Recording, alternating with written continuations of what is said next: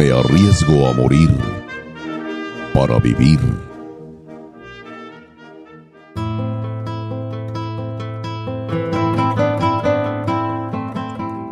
Cabalguemos juntos. Traigo en esta hora mi mano extendida sin dolo o desgarro.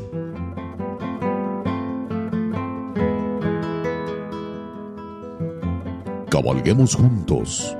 Traigo cicatrices de machete y lanza.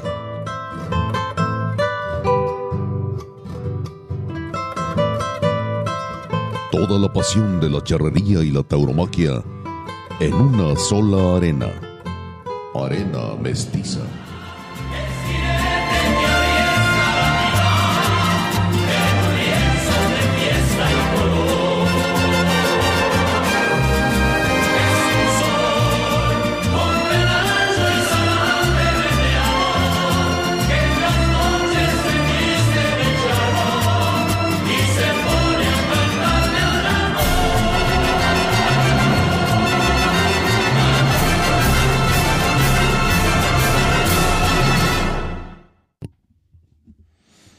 Amigos aficionados al arte en el que se funden las baquetas, los ixtles y los metales, y amigos aficionados al arte en el que se funden el oro, la seda, la sangre y el sol, muchísimas gracias. Aquí le entrego a su consideración, le extiendo a su consideración dándole de antemano las gracias por su atención el capítulo número 8 de Arena Mestiza, este programa que reúne los dos artes, la fiesta de los toros, la fiesta de la charrería, pero antes de vaciar y de poner pues a su consideración para que usted califique este proyecto de podcast. Por supuesto, empuña el taurinísimo y charro micrófono Lupita Martín del Campo. Queridos aficionados, escuchas eh, a la hora que usted considere a bien eh, prestar atención a este su programa que lo hacemos con mucho gusto, mucha pasión y, mucho cariño por ustedes. Eh, yo le deseo que tenga un buen día o una buena noche y que disfrute el contenido que tenemos el día de hoy. Así es, queridísimos amigos, y el capítulo anterior, es decir, en el capítulo número 7, ponía una pregunta, como estamos poniendo al principio de cada emisión, con el fin de darle interés, con el fin de eh, despertarle la inquietud a la investigación. Ojalá que no se quede con lo que le dice el Internet.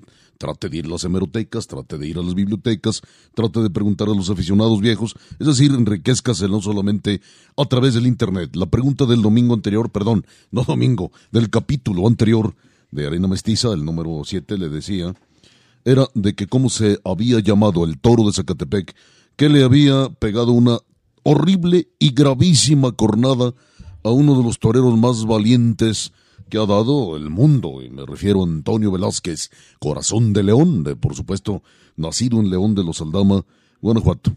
¿Alguien contestó correctamente, Lupita? Sí, eh, a quien por cierto le mandamos un afectuosísimo saludo. Eh, Tania de la Rosa inmediatamente nos contestó que el nombre del toro eh, fue escultor. Así es, escultor de Zacatepec, el, el toreo de cuatro de cuatro caminos de hace muchos años y por el verdadero y palpable milagro. Salvó la vida Antonio Velázquez y volvió a torear. Sí, una cornada, como comentábamos, eh, escalofriante, sí, en el cuello. Eh, que, que seguramente eh, las secuelas psicológicas no, no debieron ser fáciles, pero, pero ahí este, estuvo eh, la fortaleza de espíritu y de mente de Antonio Velázquez. Impresionante. Que, que volvió, que volvió y, y, sin, sin restarle eh, valor. De nuevo, Redaños entrega su oficio de torero. Antonio Velázquez, le voy a contar rápidamente, si usted me lo permite, amigo visionado, algunas anécdotas alrededor de Antonio Velázquez y específicamente alrededor de esta cornada. Eh, la cabeza del toro de, de Zacatepec, escultor, yo la conozco, se encuentra colgada en los muros o en uno de los muros del comedor de la hacienda de Chinampas, sede de la ganadería de Cortina Pizarro, desde luego. Y bueno, hay una gran historia atrás de esta ganadería de Cortina Pizarro, pero ya ahora dividida entre los hijos de don Manuel Cortina eh, Pizarro y sus, eh, la señora esposa, Coquita Reynoso, eh, sus hijos varones, me refiero a Daniel y a Manuel, precisamente se han dividido la ganadería y, creo que Daniel eh, tiene otro hierro, aunque siguen la crianza con el, ganado ahí en los mismos terrenos, en los mismos agostaderos, que es Puerto del Cielo. Así es. Eh, yo creo que es muy interesante, aparte ahorita que estábamos comentando acerca de las secuelas de las cornadas, eh, yo es eh, ha, sido un tema de controversia y, tú recordarás a el Gleason. Perfectamente, ¿cómo no? Si, si ustedes los tienen el dato mejor, tú que todo guardes en esa cabeza, eh, estuvo un tiempo dando conferencias acerca de cómo superar eh, cualquier percance, porque bueno, también este hombre estaba... No está, eh, bien de la cabeza, ¿no? Mm, vaya, y, su cuerpo tenía prótesis, tenía... De, de, cornadas muy severas y de fracturas y múltiples. Incluso, bueno, ya me diste el pie, Lupita, gracias. no solamente el Gleason fue jinete de rodeo y payaso de rodeo tuvo una relación por ahí con los pedreros, somos hermanos, ¿no? Con los pedreros. Y este, los pedreros tenían una casa muy cerca al su charro, Los Paraísos de León, Guanajuato. Y, y, este, por ahí incluso vivió un tiempo el Gleason. Y tenían un toro, un toro de reparo, don Gustavo, en paz descanse, papá de mi hermano Alejandro. Tenía un toro que le decían el ángel. Ah, tuvieron muchos toros. Eh, uno de los primeros y que se hizo muy, muy famoso fue el ángel, que tumbó a más de 300 jinetes. Y ese toro era cruzado de, de, perdón, de, de Charolite. De eh, era un toro no muy alto, pero sí un toro muy largo y muy musculoso. Y embestía como de lidia. Se arrancaba de largo. Se arrancaba de largo. Y el Gleason le quiso hacer el salto con la. parado en una silla y hacerle hacer el salto, brincarle la embestida. y el toro lo tanteó y le fracturó una pierna. No, no pudo hacérselo, el Gleason, a ese toro. Eh, me desví un poco, estábamos con lo de... estábamos con lo de Antonio Velázquez. Sí, señor, lo de Antonio Velázquez. La cabeza, la cabeza, sí, de escultor, cuelga ahí, todavía soberbia, todavía amenazante, de uno de los muros del comedor de la hacienda de Chinampas. ¿Cómo fue a dar esa cabeza ahí?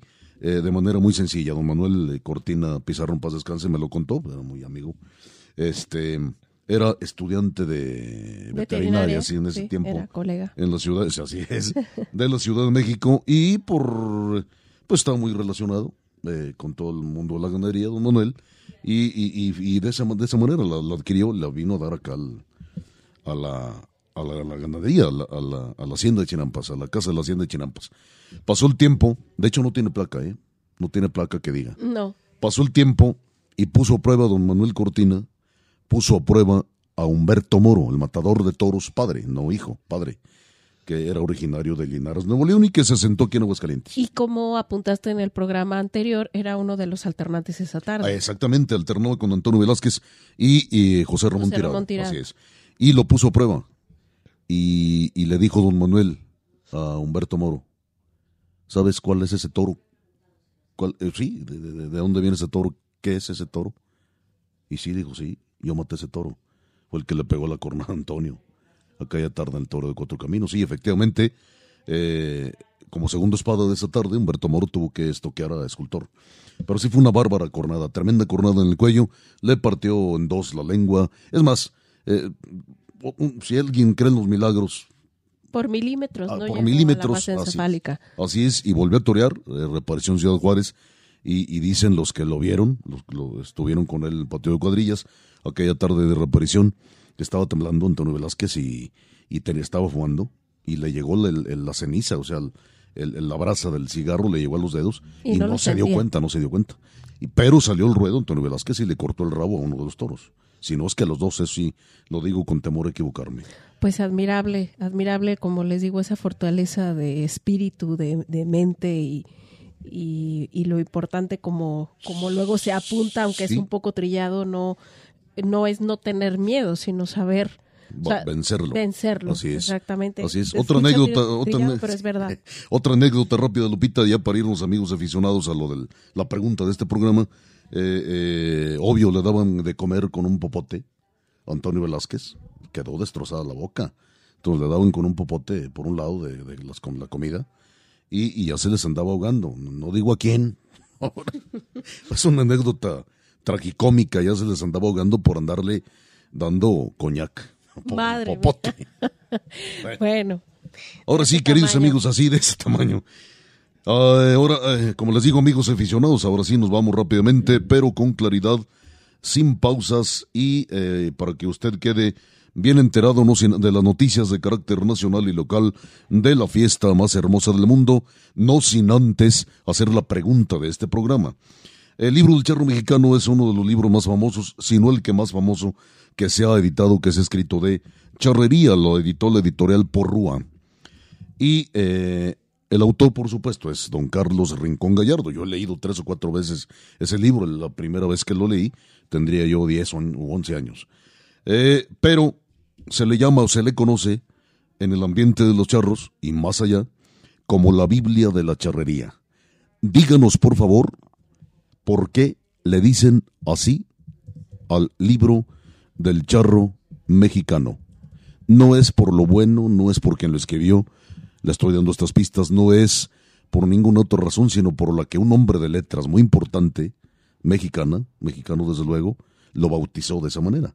Un escritor. Díganos qué escritor bautizó así el libro del charro mexicano como la Biblia de la charría. Y el, este escritor que bautizó así este libro ni siquiera es del ambiente de los charros. Bien, queda al aire, ahora sí. Nos vamos, Lupita Martín del Campo, a enterarnos un poco de las noticias más importantes, nacionales y locales, referentes a la fiesta más hermosa del mundo. Bien, pues empecemos con un breve recuento de los festejos del fin de semana pasado.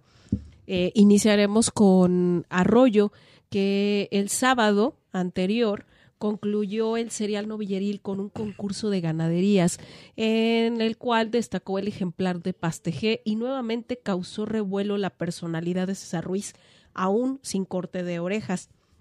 Emiliano Osornio siguió causando eh, una grata impresión, si bien eh, al parecer perdió una oreja al fallar con el estoque, defecto que luego agudizó en su segundo y finalmente, pues desgraciadamente escuchó los tres avisos, mientras que José Alberto Ortega escuchó palmas.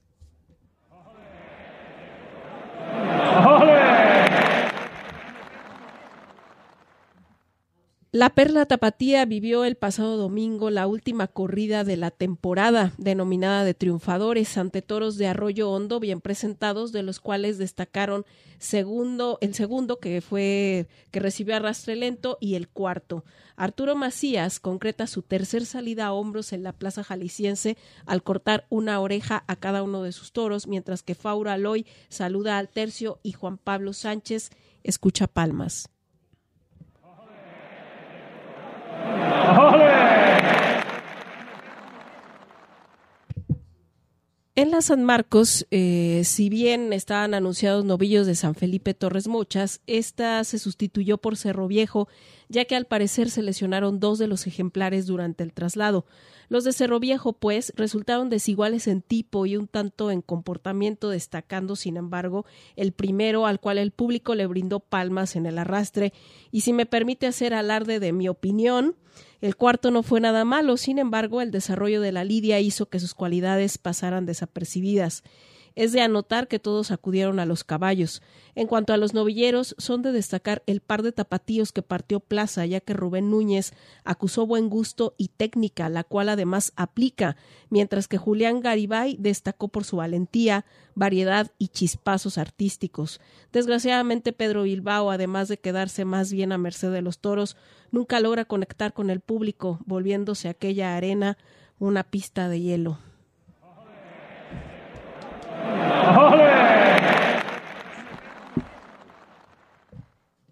Y bien, pasando a otras noticias eh, que no son de resultados de festejos, el pasado domingo en Puente de Piedra, esto en Colombia, Luis Bolívar fue lesionado por un toro de la ganadería de Mondeño.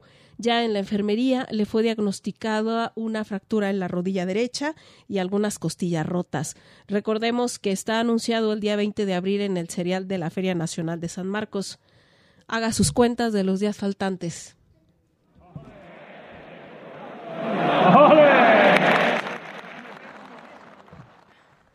Y comentando acerca de los pasos eh, de toreros mexicanos allá en el continente europeo, le comentaré que en la plaza francesa de Vic Fesensac habrá seis festejos. En dos de ellos participarán mexicanos. Leo Valadez está anunciado junto con Morenito de Aranda y Jesús Enrique Colombo el domingo 28 de mayo con toros de Baltasar Iván mientras que César, César Fernández, el novillero que estuvimos comentando un poco de él porque estuvo en durante las novilladas aquí en la San Marcos, está anunciado al día siguiente, esto es el lunes 29 de mayo, esto en una eh, novillada matinal. Los cerales serán de Alma Serena, La Espera, Larte, Turcay y La Golosina. Este se trata de un festejo sin caballos.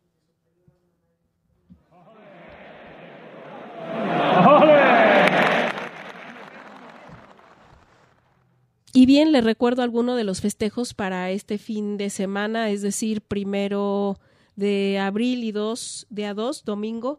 Eh, este sábado, o sea, cuando salga este podcast, están anunciados a estados de San Marcos, que ya nos hicieron llegar las fotos, ya están circulando por ahí en los portales taurinos, se ven muy bien presentados.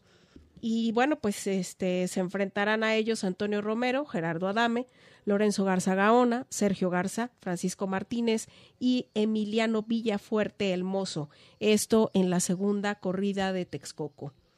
Eh, luego nos venimos aquí a la San Marcos, en Aguascalientes. Habrá otra novillada de selección. Eh, los novillos son del Greco para Alejandro Moreno, Jorge Esparza, Enrique Melchor, El Solito, Antonio Magaña, Manuel González. Eh, y como le repito, es de selección. Todavía, aparte de esta, hay otra de selección, con lo que estaremos completando tres novilladas de este tipo. Y bueno, allá en Cinco Villas, los toros están anunciados de Pozo Hondo. Para el payo, el español David Galván, que para mí es un desconocido, vamos, vamos a ver qué trae, y Héctor Gutiérrez, acuerde, recuerde que en eh, programas pasados comentamos que esta corrida era benéfica, pero bueno, ahí están los carteles, si usted vive cerca de estas poblaciones o, desea visitarlas, pues bueno, hay toros.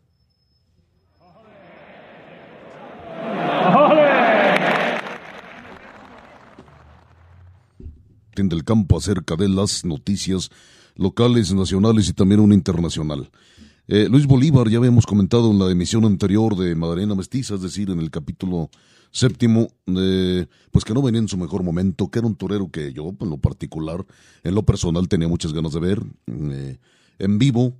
fue apoyado por Vitorino Martín, los ganaderos, los Vitorinos Martín, y estaba programado, está programado, está su nombre impreso en uno de los carteles de la ya muy cercana Feria Nacional de San Marcos en su versión 2023. Sin embargo, la fractura de rodilla que usted acaba de escuchar hace unos momentos que sufriera Luis Bolívar, me parece que, que va a ser un impedimento total para que lo veamos aquí, en la, por lo menos en la feria.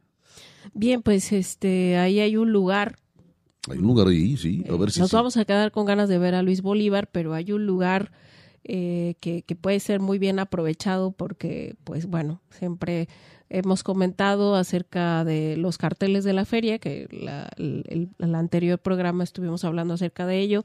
Y bueno, si bien estuvimos anotando algunas ausencias muy marcadas, entonces, pues bueno, ahí hay un lugar que se puede aprovechar y le pueden hacer todavía justicia a, un torero que, se quedó fuera. Y, si le esculcamos mucho, vamos a encontrar varios. Ahorita se me ocurre, no sé, Pepe Murillo, por ejemplo, que fue el que estuvo mejor en la feria, de, perdón, en, en Guadalajara el día 12 de marzo.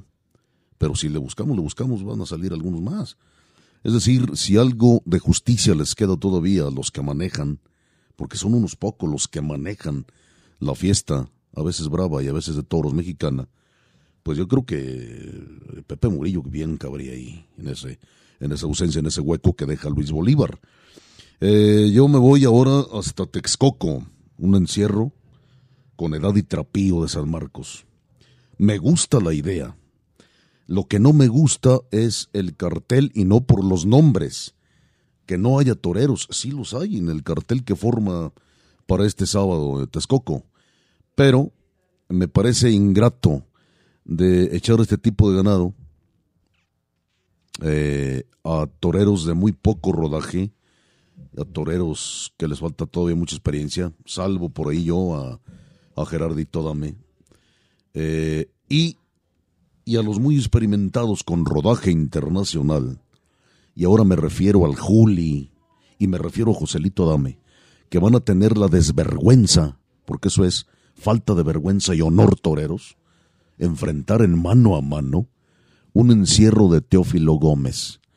Si me calla la boca Teófilo Gómez, Ojalá. con bravura y con edad y trapeo en sus toros, voy a ser el primero en pregonarlo y pedirle disculpas como hombre que soy cara a cara y públicamente. Mientras no puedo hacer nada. Es uno de los más grandes y enconados enemigos de lo que nos va quedando de fiesta. Teófilo Gómez, Bernaldo de Quirós, Fernando de la Mora y compañía, algunos otros sofocantes y, e ingratos eh, cloroformos y anestésicos, son los más grandes enemigos de la fiesta de los toros. Si hubiera una poca de justicia, mínima justicia, en la fiesta, repito, a veces brava y a veces de toros, mexicana, pues ese encierro de San Marcos, ¿por qué no se lo zumban Joselito y, y el Juli el día 16 aquí? Y le echan lo de Teófilo a los toreros menos, de menos experiencia. Pero es absurdo lo que sucede, o sea, no me lo puedo explicar y por más que haya quien defienda esta, esta fiesta mexicana, pues sí, yo sí defiendo la fiesta mexicana, pero esta no, definitivamente. Yo quisiera defender una más cabal, una más honrada, una, una con mayores argumentos, una más justa, una con mayor dinámica, y etcétera, etcétera.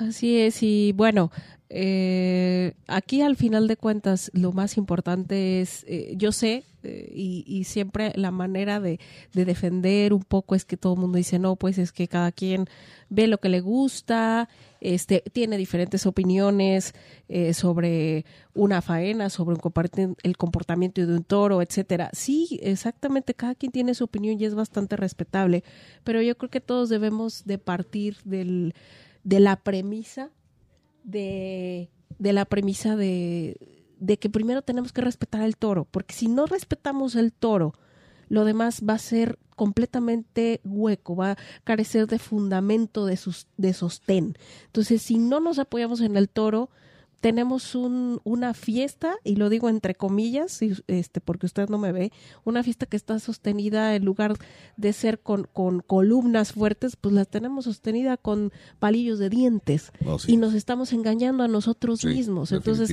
si nosotros mismos nos contamos mentiras y además nos las creemos, pues obviamente la gente que está fuera de esto jamás va a entender. Entonces, yo también soy de la opinión, respeto quien no opina de esa manera, pero así como este se tiene el espacio para esa opinión y, y, y, este le gusta conformarse con esa fiesta, bueno, yo también quiero tener mi espacio y decir Claro. que no estoy y no de me acuerdo. claro que no, por supuesto. no, y no por eso estoy en, en contra de la fiesta, por supuesto no, que no. por Pero, claro que no. pero, pero sí nos hace falta ese sostén. Sí, Y el sostén definitivamente es la dignidad del toro bravo. Y, Y- y, y- así es. punto. Y, y además yo creo que tiene una connotación o tiene una cuerda, tiene una relación incluso legal, porque se anuncian toros, ¿sí? claro, Se anuncian toros con edad y trapío, sí, ¿sí? Así es. Y muchas veces no se dan. Entonces eso se llama robar, así de sencillo. Y, y no porque la gente no se dé cuenta, yo voy a, voy a cometer un acto de, de- de abusivo, pues no deja de ser un robo y una burla y etcétera, etcétera. Pero en fin, Sí, y al final de cuentas también, eh, vaya, pues que no se anuncie de, de qué ganadería son. Si son de la empresa, los toros, pues da, da lo mismo que sean de donde sean, pero va un nombre. Un nombre claro, ahí claro. se anuncia un nombre que de una ganadería que posee un hierro, que posee una divisa y que, que, que, que hay mucho trabajo detrás mucho, muy, y muy, muy fuerte. y muy muy Y importante. una gran inversión de Cla- dinero. Claro que sí, entonces, pues, ¿qué es lo que quiere sostener? Pues precisamente eso que, que, que conlleva la imagen de la ganadería. Sí, que eh, es muy importante. Entonces, yo creo que también debemos de darle ese valor como taurinos. Hay ganaderos que lo tienen muy claro y yo la verdad es que lo respeto muchísimo. Sí, igualmente, ¿no? Bien, amigos, eh, después de este, de este, de este breve, eh, digamos, esta breve denuncia o esta breve opinión acerca de lo que no queremos, lo que nos parece deshonesto, vamos a continuar con este Arena Mestiza número 8. Bien amigos, y, y seguimos aquí, a pesar de que la fiesta de a veces de toros y a veces brava, está llena de taurinos.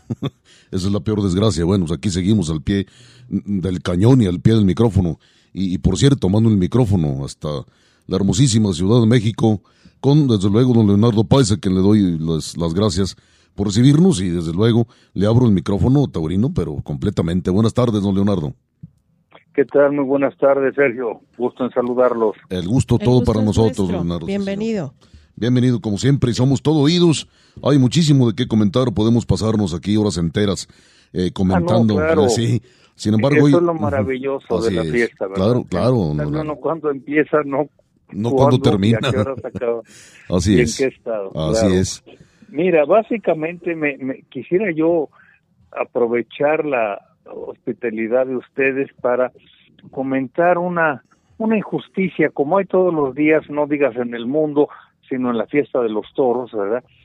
Y entonces eh, es absolutamente grosero con el torero y con la afición, con la fiesta, este, la ausencia injustificada de un torero tan fino como Pepe Murillo, Así es. que en Guadalajara cortó dos orejas, una a uno de Zacatepec en una de oportunidad, creo, Sí, sí, y otra a uno de Barralba, ya dentro de la feria. sí, señor. Dentro de la feria de aniversario, claro, sí. ¿verdad? Y entonces me parece terrible que estos señores del monopolio sigan empeñados en confundir autorregulación con caprichos. Si Eh. que tiene que hacer la gente para, para ser incluida en un cartel, casi no nos vamos a ocupar en mi caso de los carteles de, de aguas que son desalmados La Pero, gran mayoría, sí, este, claro.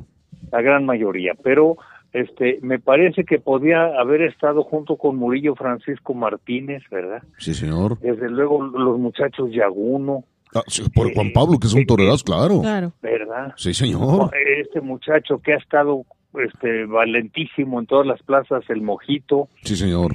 Hay otro torero finísimo, no finísimo, un torero que le va al toro con una gran alegría, que se llama José Julián Nava. Sí, de allá de Tlaxcala, no lo he vuelto a ver.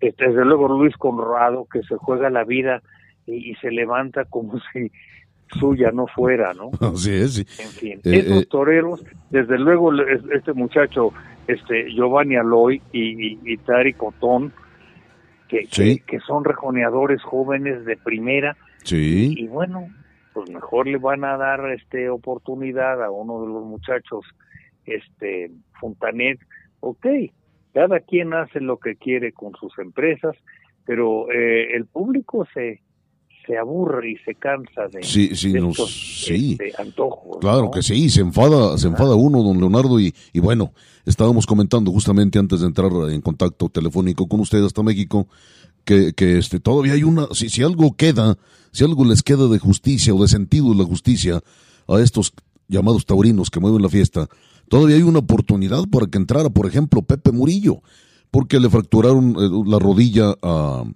a Luis Bolívar.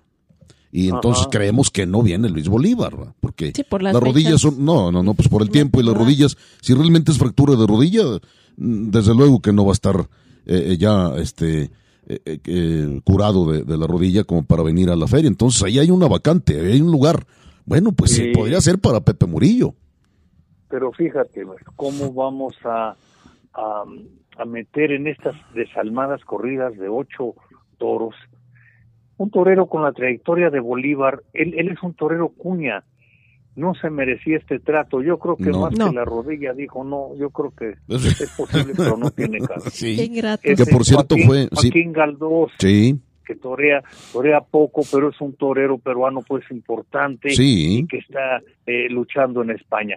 Y luego Jesús Enrique Colombo de Venezuela. Eso era para un cartel este eh, decente, no no Claro. un cartel diseñado por los antitaurinos. exactamente, Los sí. antitaurinos se sudamericanizan y, y avientan ocho toros con ocho muchachos este en una revoltura que yo les llamo los amontonados, ¿no? Sí. los amontonados. Y luego está esta otra de ocho con, con los Chemas, Pastor y Hermosillo. Miguel Aguilar y Alejandro Adame. Sí, los cuatro de la punta y cuatro de Corlomé. ¿Ves? Y otra vez el mismo nivel de los muchachos. No, los toreros se hacen en desafíos con toreros más hechos o con los que dicen que figuran. Claro, y, ca- y con ¿Verdad? carteles. Sí, de más importancia, de, de mayor proyección. Y estábamos comentando también, don Leonardo, lo que, lo que va a pasar este sábado en, con una corrida con Edad y Trapío en Texcoco de San Marcos, la corrida. Ya la vimos, vimos ya los, las fotografías. Entonces les decía yo, bueno, déjenme soñar, yo soy muy soñador, e incluso yo creo que más bien tonto. Eh, ¿Por qué no se zumban el Juli y Joselito Dame, que son dos toreros con mucha experiencia? ¿Por qué no se suman los de San Marcos y los de Teófilo Gómez? ¿Por qué no se lo mandan a los muchachos mañana a Texcoco? ¿Por qué? Porque eh, esta gente del monopolio son herederos de la misma ideología que tenía la empresa anterior, este Sergio. Sí. Ah, eh, esta idea de, de los toreros caros con, los novillones pasadores y, los toreros modestos, este, leña. Sí, señor. Bueno, eh, no sé quién mueve la cuna de esto. Y luego, perdón que me atraviese, don Leonardo. Muy a pesar de que, eh, muy a pesar de que, de que triunfen con esos encierros duros y teniendo poca experiencia, cortan las orejas, están muy toreros, ni aún así, ni aún así pueden avanzar. Entonces, no los dejan, vamos. Es lo que, es más doliente todavía es lo que se llama este eh, la fiesta diseñada por el enemigo, ¿no? Es decir, vamos a bautizar a las criaturas con agua de lavadero. Esa es la cosa. El, antitaurinismo lo tenemos en casa, ¿no? Yo les suplico atentamente a ustedes, a su auditorio, y que no se pierdan la gustada y linda columna La fiesta en paz del próximo domingo. Sí, claro, sí, por supuesto, aquí siempre la anunciamos. Este, el, empresario Pedro Aces me hizo el favor de dar una entrevista eh, reveladora en muchos sentidos y que me parece que, que puede equilibrar estos antojos del monopolio, ¿verdad? Ojalá si fuera, ojalá que llegara a suceder, se aparta de los esquemas, pues, ¿verdad? De, del dichoso monopolio que, que están bárbaros, están bárbaros. Yo no sé quién quién es el especialista en artes plásticas taurinas que, que, le dio el visto bueno al, al, trabajo de, este hombre Yasmoar, que no tengo el gusto de conocer, pero mira, es un gentío de gente dentro y fuera de la Monumental de Aguascalientes, y pasando entre, entre ellos o sobre ese gentío, un encierro eh, arriado eh, por un vaquero fantasma, donde ya se le rezagaron tres toros, eh, en fin, este falso concepto de modernizar la fiesta a costa de, de, la buena pintura taurina contemporánea. No, no tiene que ser Ruano o Flores, no, no, no. Simplemente, por Dios, hombre, convoquen a concursos. Sí. Eso hacían eh, durante muchos años, creo que lo siguen haciendo en Pamplona, Sergio. Sí, don Leonardo, correcto, sí. Convocan a un concurso nacional de cartel taurino. Sí. Y no veas qué cosas más maravillosas. Sí, me imagino, sí, debe ser, claro. Pero si seguimos en el dedazo, ¿verdad? En el dedazo ahora en materia taurina eh, y en materia pictórica, pues estamos arreglados, ¿no? Yo te podría decir que, que, que salvo dos carteles, hermano, este, con todo y San Miguel de Mimahuapan que ya no no saben si, si van o vienen con ese ganado.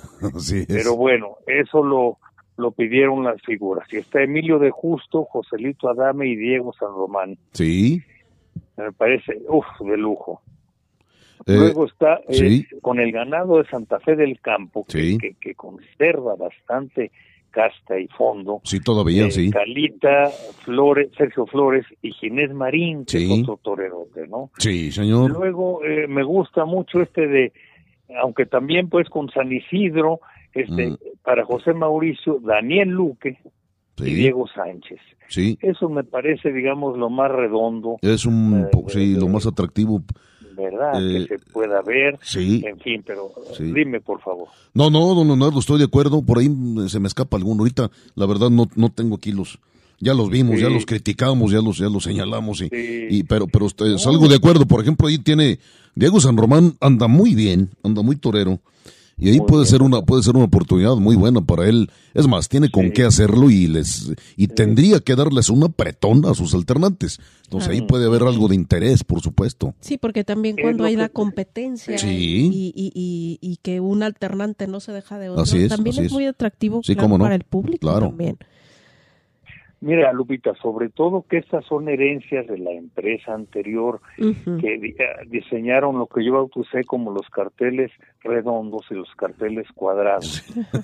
los redondos son, como decías, con eh, eh, figurines o diestros que figuran este y, y, el toro de la ilusión, o lo que se le parezca.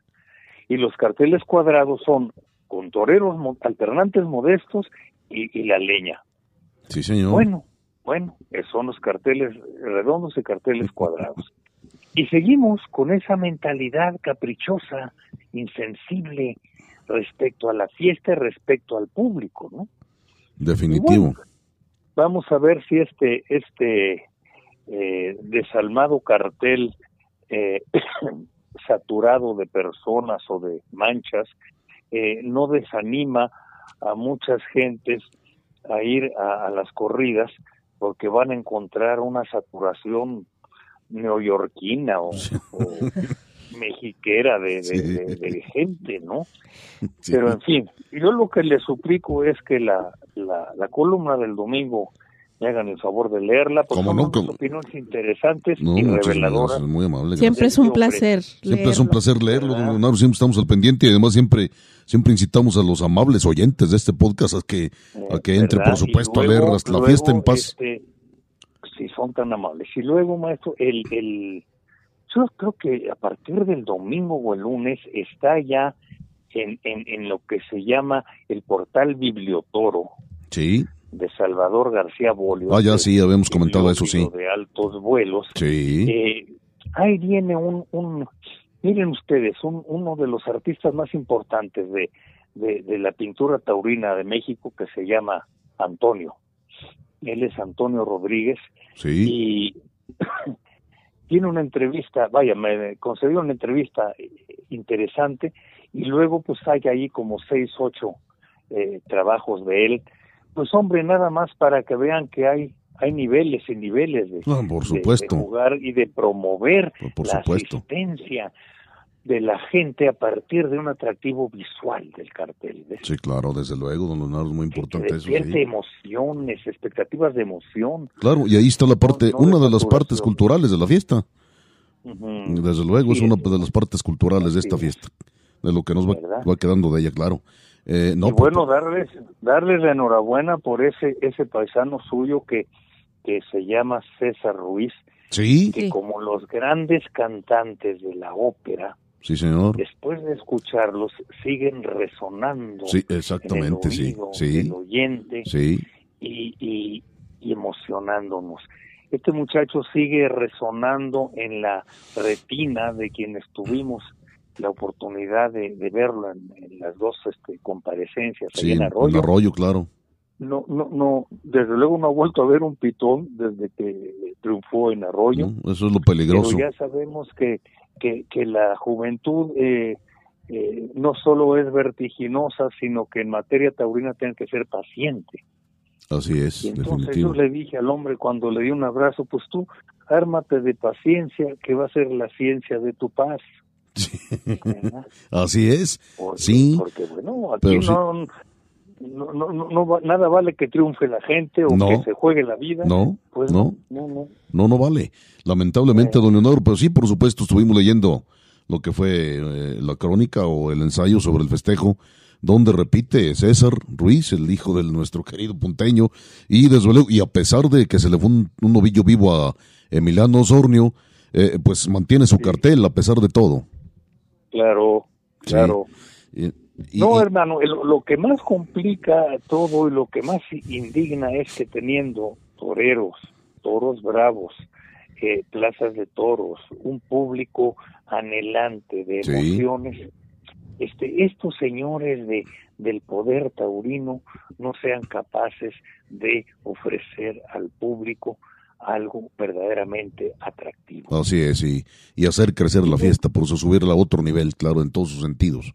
Así es. Pues vamos a ver aquí a, Emiliano Sornio, don Leonardo, el, día 9. el día 9 de abril. Y vamos a estar con mm, una gran expectativa, porque ya tenemos ese antecedente de sus crónicas. Lamentablemente no hemos podido ver ningún video, pero sí tenemos el antecedente de sus crónicas, don Leonardo, de lo que ha hecho. Dónde los pueden ver? Yo espero que los haga, hayan mantenido. Sí. En, en, Facebook. Sí. Buscan ustedes este eh, Plaza Arroyo, novilladas en vivo. Ajá. Perfecto. Ahí están, están las, las novilladas completas, las cuatro. Sí, perfecto. Ah, perfecto. Entonces yo les, les sugiero que, quiero pensar que, que, no las han quitado, ¿verdad? Sí, no, parece que no. Creo que ya las estamos aquí localizando. sí, así es. Y, y, bueno, pues un, en un mensaje para, para todos aquellos que nos hacen favor de escuchar, también que quieren ver lo que pasó en Arroyo, especialmente con César Ruiz y en Milano Osornio. Ahí eh, vamos a tener una referencia todavía más amplia, más clara. Y como le, le digo, don Leonardo, vamos a a esperar aquí a, Osornio con los brazos abiertos y con mucha expectativa en la Plaza de Toros San Marcos, día 9 de abril un torero de una clase natural privilegiada, ¿no? Sí, señor. En la primera novillada que alternaron ellos es donde me salió a mí lo de que los, aprovechen como pareja. Claro, sí, sí podría ser. Toreros con celo y con sello. Sí, señor. ¿Qué es lo que y, y, contrastantes, ¿no? Contrastantes en estilo, absolutamente, Lupita, absolutamente contrastantes, ¿ves? Muy es bueno, maestro, ya ya me desahogué. Qué bueno, don Leonardo. Nosotros también, sí, no, al contrario. no, no, hombre, encantado, don Leonardo. Ya sabe que yo, yo siempre, bueno, claro, me equivoco diario. Desde que he estado en los medios de comunicación, ya tengo alrededor de 25 años.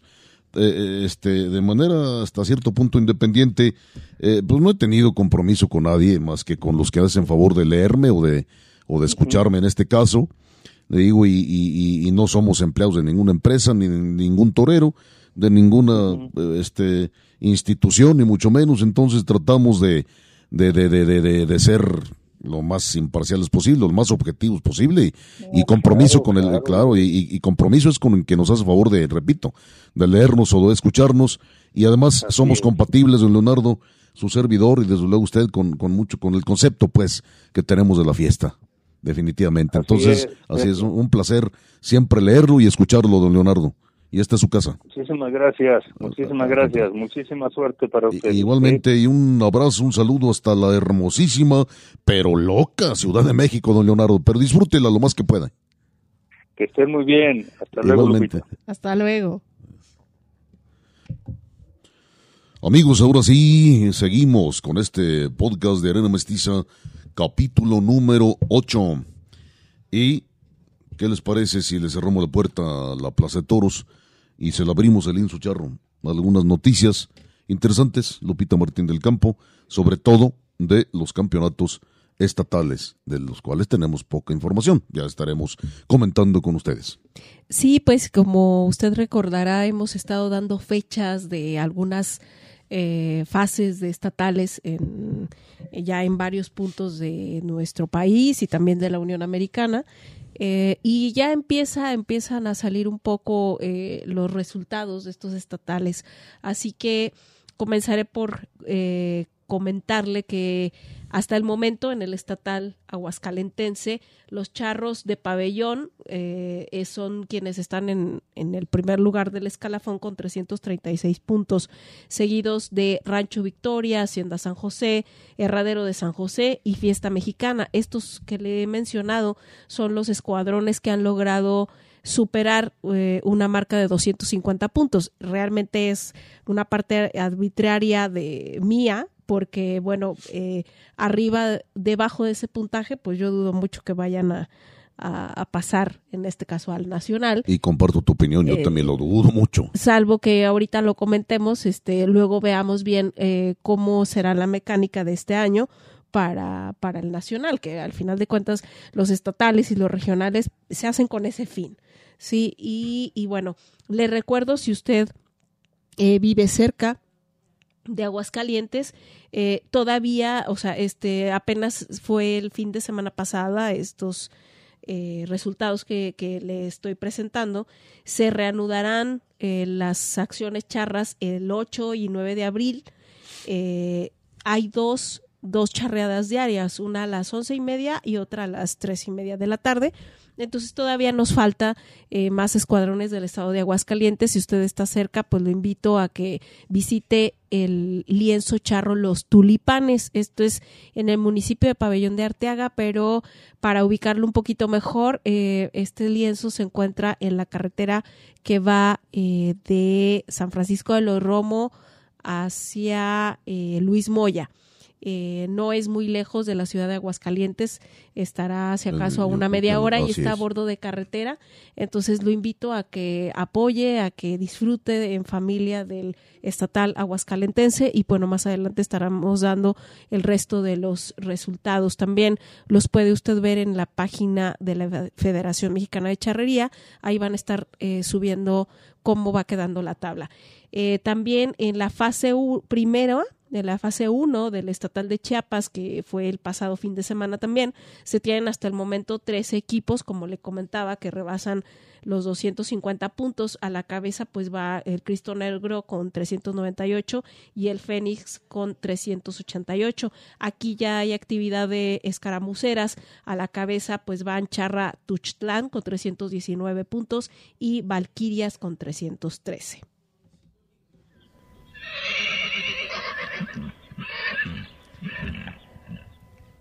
Y seguimos con los resultados. Bueno, en Sinaloa también pues ya concluyeron, realmente fueron muy pocos los, los equipos que participaron en este estatal.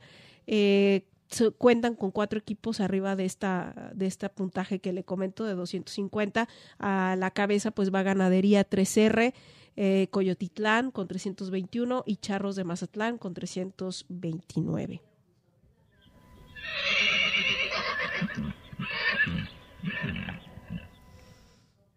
en Oaxaca, eh, el primer y segundo lugar del estatal, pues se lo llevó San Miguel Tlalixtac. Sí, es un eh, el A en primero y el C en segundo, con 389 y 279 respectivamente. A la saga, pues va Rancho La Jauja, que ocupa el tercer lugar con 258.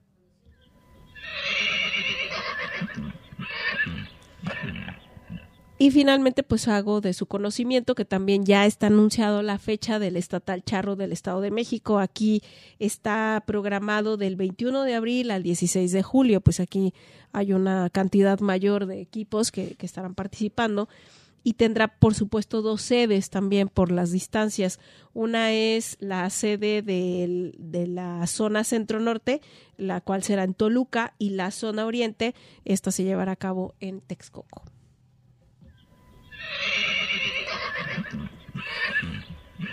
Amigos aficionados, aquí tiene también una, un comprimido de las noticias más importantes eh, de charrería emitidas hasta el momento. Vamos a preparar para usted, estamos en eso, eh, un reporte desde luego más o menos amplio acerca del lienzo charro nuevo que se estará construyendo en la bellísima ciudad de San Luis Potosí, que será sede por primera vez en la historia de un Congreso y Campeonato Nacional Charro, que desde luego será por allá, como es costumbre, cada año, entre octubre, entre octubre y noviembre.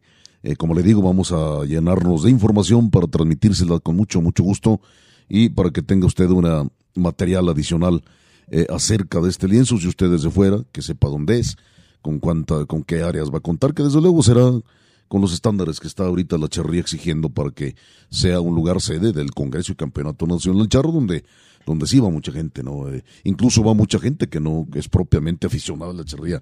Mucha gente va movida por, por la curiosidad del charro y hay mucha que se enamora de la charría. La charría es una, es otro de los artes apasionantes que, que yo creo que, pues es parte de este programa, ¿no, Lupita?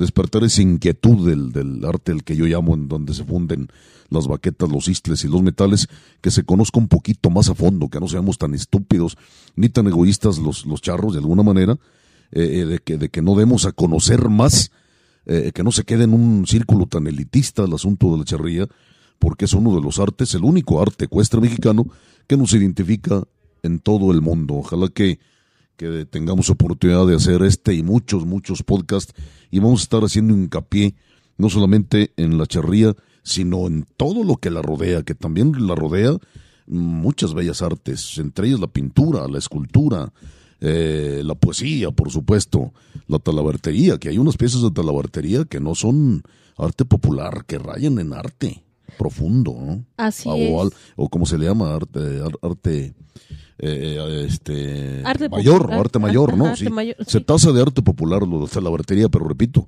hay unos que rayan en arte mayor algunas piezas, Sí. monturas y chaparreras y demás. si me permites un poco desviarme del tema, aunque no es eh, no está tan alejado, eh, eh, cuando entras al que, que, que la, alguien le da la curiosidad de ir a, por ejemplo, a un, a un nacional, además de las competencias y de conocer y de entrar a ese mundo, quien para mucha gente pues es extraño, pero a partir de ahí le gusta y se empieza a ser aficionada, también tiene la oportunidad de ver todo esto, ¿no? Porque Sí, hay un gran despliegue eh, económico en, el, en la parte de Muy los grande, stands sí, eh, claro. muy grande y que te encuentras eh, verdaderas obras de, de, como dices, artesanías que rayan en obra de arte que Mayor, sí. así es y por lo que te decía que tal vez me de- desviaba del tema es porque hace unos días tuve la oportunidad de escuchar eh, una entrevista con la directora del Museo Franz Mayer, que precisamente di la noticia de que Sí. iban a estar algunas piezas Sí, del el- Museo sí, de la Charrería. En el capítulo anterior de lo- lo Exactamente, pero bueno, eh,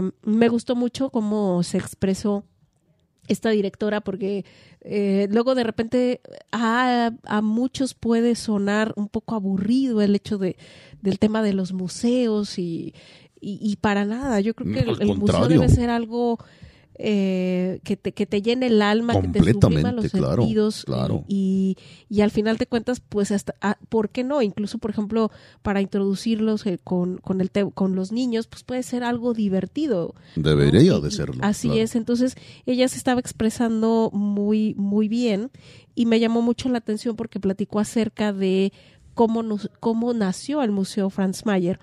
Franz Mayer era un Sí, coleccionista sí, alemán. lo, com- lo comentábamos. El, bueno, dijimos que era un coleccionista Sí. muy importante, claro. Eh, y en un inicio, cuando, cuando él empezó a, a coleccionar todas esas piezas tan valiosas, pues él buscaba arte europeo, ¿sí? Eh, ahorita no recuerdo o no es cosa de este podcast hablar de cómo llegó aquí a México, pero cuando llegó aquí a México y empezó a ver las obras, se empezó a enamorar y dijo, ya, no quiero arte europeo, yo a mí lo que me interesa es arte mexicano y empezó a adquirir piezas eh, del periodo colonial. Que, que tiene un acervo importantísimo este museo Franz Mayer. Lo conocemos. Y bueno, ella no lo mencionó, pero luego dijo, aparte empezó a coleccionar piezas de arte popular mexicano. Por eso tienen una colección extensísima de platería Sí. y lo que no dijo ella, pero yo lo recuerdo por algunos libros que he leído, tiene una colección de zarapes. Sí, la cosa más hermosa, ¿no? Hermosísima. Si usted luego ve libros que están dedicados al zarape, este, ya sea el de Artes de México u- o, cualquier otra publicación, se dará cuenta y si usted ve un poquito eh, algunos de los pies de foto, eh, se va a encontrar que varias de esas piezas Sí. pertenecen al Sí, Museo Franz son del, Mayer. del Museo Franz Mayer. Entonces, claro. todo esto, eh, el arte popular eh, actual, todo lo, lo puede ver en un, en un congreso charro. Sí, claro, gran par- alguna parte. Alguna parte. Una pequeña parte, pero que va a ser muy grande para su espíritu, para su oído, para su vista. Así es. Y yo me espero que, por ejemplo, ahora que, que estaremos en San Luis Potosí, Sí. eh, vayamos a ver eh, en San Luis, este, pues son, está la cuna, o, o más bien eh, el, el lugar donde rebozo. se produce el, el rebozo. Y, y yo espero Eh, que, eh, que vamos a ver rebozos muy, muy hermosos y obras muy Sí. hermosas. Ya lo esto. estoy paladeando. Así sí. es. Bien, Pero amigos. bueno, vámonos a otro arte de, Sí. a- de la charrería. Sí, desde luego, para rematar con un larguísimo pial hasta la mota de este programa de Arena Mestiza, capítulo número 8. Mandar saludos hasta San Diego, California, Lupita. Nada menos que a Israel Esparza, mi querido zorrito. Un abrazo. Gracias que me hablaste en la semana. ¿Quién es el zorrito? Es todo un personaje. Eh, ¿Se acuerda de Luis de Tirana? Matador de toros aguascalentense. ¿Sí se acuerda? Ah, pues hermano de él. ¿Se acuerda de Miguel del Barrio? Novillero aguascalentense. Pues también hermano del zorrito, pero un personaje fabuloso que además nos hace favor de brindarnos amistad. Fuimos juntos a Chile, no recuerdo si un año o dos años a los hermosísimos y, recordadísimos encuentros internacionales criollos. Y entre las locuras del zorrito, bueno, era jinete de toro. Primero. Primero. Luego hacía locuras hermosas, como por ejemplo, eh, saltarle a los toros de Lidia. Eh, eh, por ejemplo, en la, ahorita le platico rápido, querido amigo, en la San Miguelada, en San Miguel Allende, es decir, soltaban novillos de Lidia por las calles, y todos obviamente corriendo a favor de los novillos. Pues el zorrito lo hacía al contrario. pues para encontrarse con los novillos de frente, ponerles de no sé qué manera las manos en los testos y dar una maroma sobre el lomo de los novillos y caer del otro lado, es decir, la cola de los novillos. Lo hizo, yo no sé cómo, en, en Chile, ¿no? Pues la gente se volvió loca, Y no, ni siquiera con un novillo de Lidia, ni siquiera una, era, de Lidia. Medio embestía el, era un torete de, de, traía cruza de charolite y no sé qué otras cosas, pero lo que pasa es que los chilenos sí desconocen demasiado, no se dan idea de lo que es un toro de Lidia, de lo que es una res de Lidia. Entonces, de cualquier manera lo hizo y ahora está muy metido el, mi querido zorrito en el asunto del reining, la disciplina con caballos del reining. Y le mandamos un saludo hasta San Diego, California. Un abrazo, mi querido Israel Esparza, mi, para mí, mi zorrito. Gracias que nos escuchas. Eh, desde luego también les quiero anunciar, amigos aficionados, que no deje de, de, de, de sintonizar en el podcast 5 y acción nada menos que con Rodrigo Guerrero y compañía. ¿De qué se trata este cinco y acción? Nada menos que del séptimo arte. ¿No sabe qué es el séptimo arte? Pues es el cine, nada menos. Si no le gusta, escúchenlo, ahí le va a gustar. Y si le gusta el cine, ahí se va a enriquecer de los comentarios y de, de, de lo que hacen en la mesa.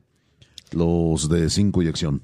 Y de paso yo creo que hay que comprometerlo aquí en el público. sí, claro. Que tengamos una cápsula de cine taurino. Yo creo que un programa, puede ser un programa completo acerca de cine taurino. La, bueno, él no propiamente es aficionado a los toros, probablemente desconozca bastante, pero es muy aficionado al cine. Sí, claro. creo que, que puede hacer una gran aportación en cuanto al cine taurino se refiere. Claro que sí, por supuesto. Y también ya que estamos centrados en esa materia con el ingeniero Rodrigo Guerrero, pues darle las gracias porque su apoyo técnico y moral para este podcast es enorme. Él y a su esposa Gaby, Gaby Jaime, desde luego.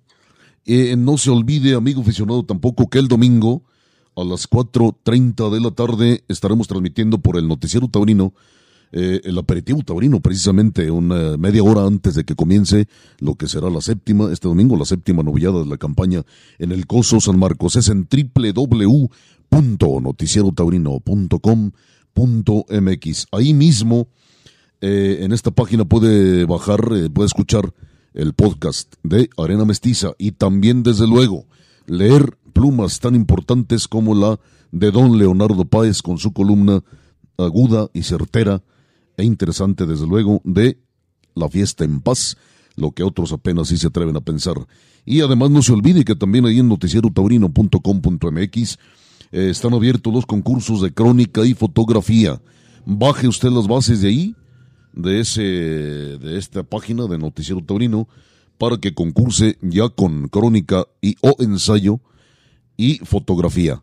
La crónica y o ensayo y la fotografía deberá ser referente a la, eh, la temporada de nubilladas en la Plaza de Toros San Marcos y eh, de la Feria Nacional ya en la Plaza Monumental.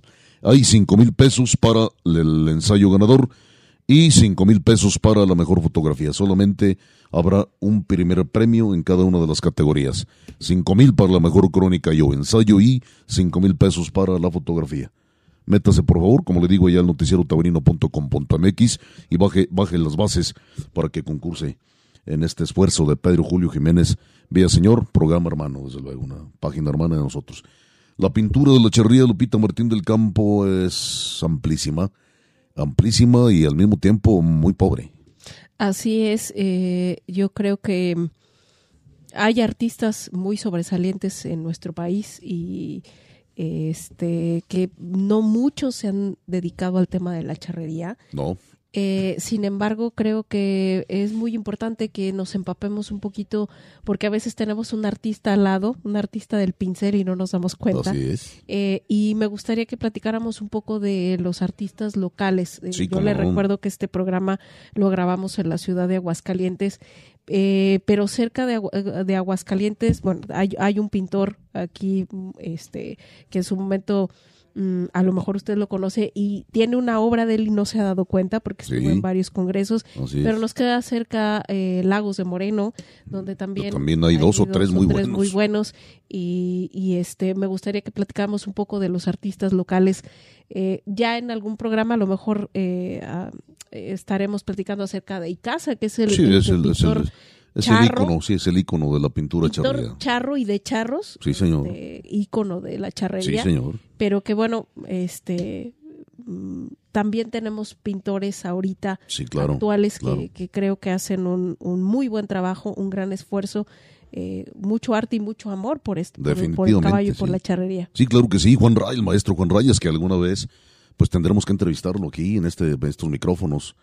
Este que es exquisito, Juan Rayas, el maestro Juan Rayas. Yo para mí Juan, el maestro es, es un es, es el amor andando, ¿eh? El maestro Juan Rayas es el amor andando.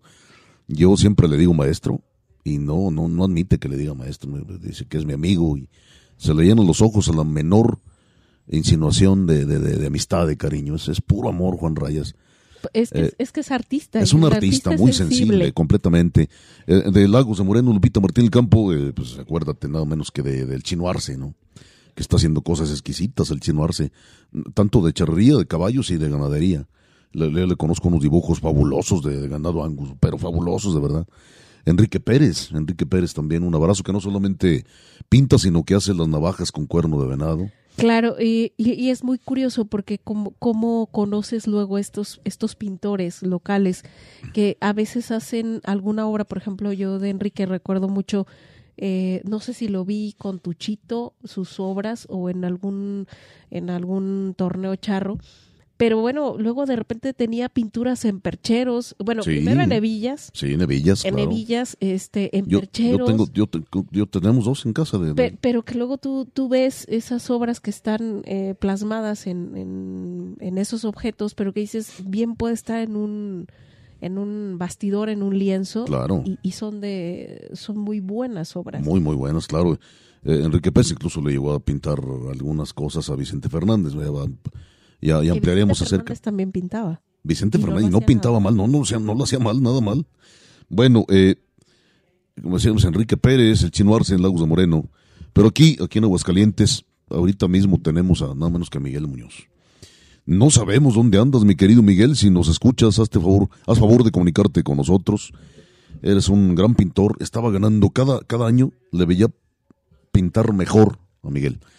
Miguel Muñoz es de la familia Muñoz, de los charros, por supuesto, de aquí de Aguascalientes, originarios de, de- de Jalisco, de los Altos de Jalisco, y, y, este hizo, hizo mucha pintura, Miguel.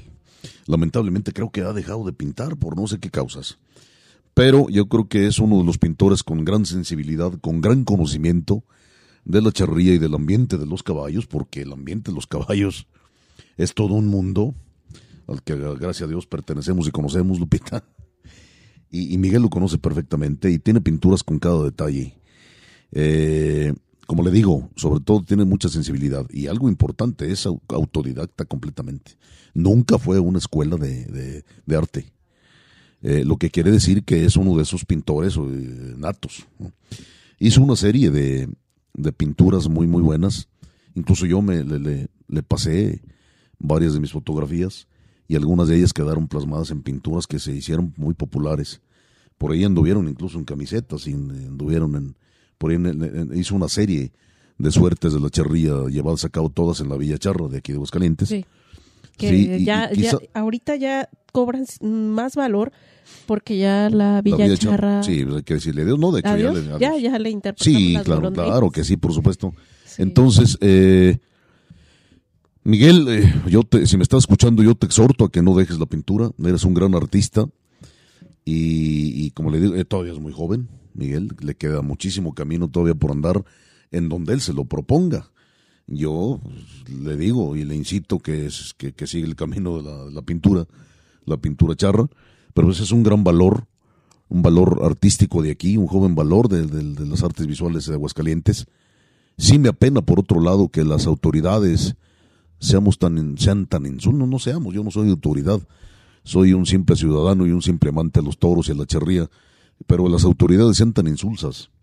Y así se llamen estatales y se llamen municipales, insulsas, ingratas, eh, insensibles a tanto valor eh, artístico, personas tan valiosas en el mundo del arte, en todos, en todos campos, ¿no? Pero en este caso estamos hablando en el campo del arte, sean tan insensibles a, a- estos, a estos valores que tenemos en Aguascalientes. Y ahorita estamos mencionando a Miguel Muñoz. Mañana pasado estaremos mencionando a algunos otros. Pero Miguel, pues un abrazo, mi reconocimiento para tu trabajo. Así es, y bueno, pues como lo comentábamos hace unos programas acerca de del saltillense, fotógrafo taurino, Claro, sí. que volvemos a lo mismo, o sea, no hubo nadie eh, o ni, nadie apoyó como para hacer un compendio. Aquí también no tenemos, hay, hay es poco las publicaciones que hay de charrería. Muy pocas, de y hecho. poco sobre el arte de el Sí. arte que envuelve la charrería, llámese pintura, escultura. Pues hay, sí, hay ¿eh? poco apoyo y poca proyección. Este, Yo creo que a veces más bien que- nula. Exactamente, y creo que nos hace muchísima falta. Y en esta parte, eh, tanto en este caso, gobiernos estatales, municipales y, e incluso universidades, eh, creo que deberían. eh, eh, yo he tratado de preguntar y es muy difícil que alguien te llegue a publicar con ese tipo de apoyos. Es casi imposible a veces, pero pues yo creo que la una parte muy importante para el progreso de cualquier nación es la cultura, Totalmente de la cultura y la identidad nacional. Definitivo. Y eso solamente pues puede venir fomentado a partir de acciones como esas. Sí, así es, Lupita Martín del Campo y ya que mencionabas al saltillense Armando Rosales. El saltillense, por cierto, fue, es que me también señalabas a Jorge Jesús del Gleason al principio de la emisión, pues el, el saltillense fue apoderado del, de- de- del Gleason, que había sido muy castigado por los toros del Gleason, sí, le pegaron un femoralazo y, y tiene no sé cuántas fracturas. De- y me, me llegó a comentar el saltillense en algún momento que era el torero más fotogénico de los que él conocía. O sea, era muy, muy, sí, Muy fácil de fotografiar. eh, Exactamente, por, porque eh, todo lo que le rodeaba, incluso la forma de vestirse de Gleason era diferente. Era totalmente distinta a todos los demás. Pues bien, ahora sí estamos llegando, nos queda mucho todavía por hablar, pero yo creo que vale la pena que descansemos, no sin antes mandarle este mensaje. Sí, pues eh, primero que nada un saludo a Norma Pedrero que recuerde que la, el siguiente, el fin de semana del 14 y el 15 eh, tendrá el taller de autoconocimiento allá en Lagos de Moreno. Me parece que ya tiene todo lleno, pero para este tipo de cosas siempre hay un lugar. Anímese, no se Sí. va a arrepentir. Ya estaremos platicando acerca de los resultados de este taller que Sí, desde luego. va a ser muy importante. Muy, muy este, interesante esto. y, y la labor que está haciendo Norma, trayendo facilitadores y gente que, que, que a través de los caballos eh, cura. Bueno, no es tan bueno usar esa palabra de, de curar, porque pues bueno, eh, a lo mejor no es la más adecuada, pero digamos que ayuda a ser las personas más felices y a vivir una vida plena. Que eso es lo más importante. lo más importante Sí. para lograr en Así esta es. vida. Así es. Pues bien, muchísimas gracias, queridos amigos, que hicieron favor de sintonizar este podcast de Arena Mestiza. Lo invitamos a que lo haga eh, dentro del siguiente capítulo, dentro de ocho días. Y como le digo, pues hombre, esto es para usted y es el más importante en este proyecto de Arena Mestiza. Por lo pronto a los taurinos les deseo que triunfen en la vida y salgan por la puerta grande. Y a los aficionados a la charría les deseo que cabalguen sobre un cuacazo moro, que se vaya babeando el pecho y tragando la cola.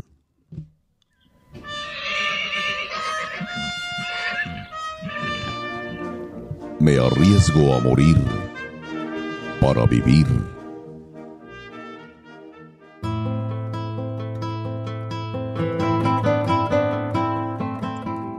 Cabalguemos juntos. Traigo en esta hora mi mano extendida sin dolo o desgarro.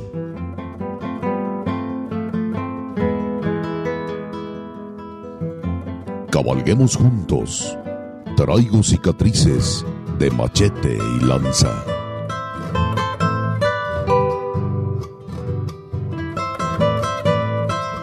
Toda la pasión de la charrería y la tauromaquia en una sola arena. Arena mestiza.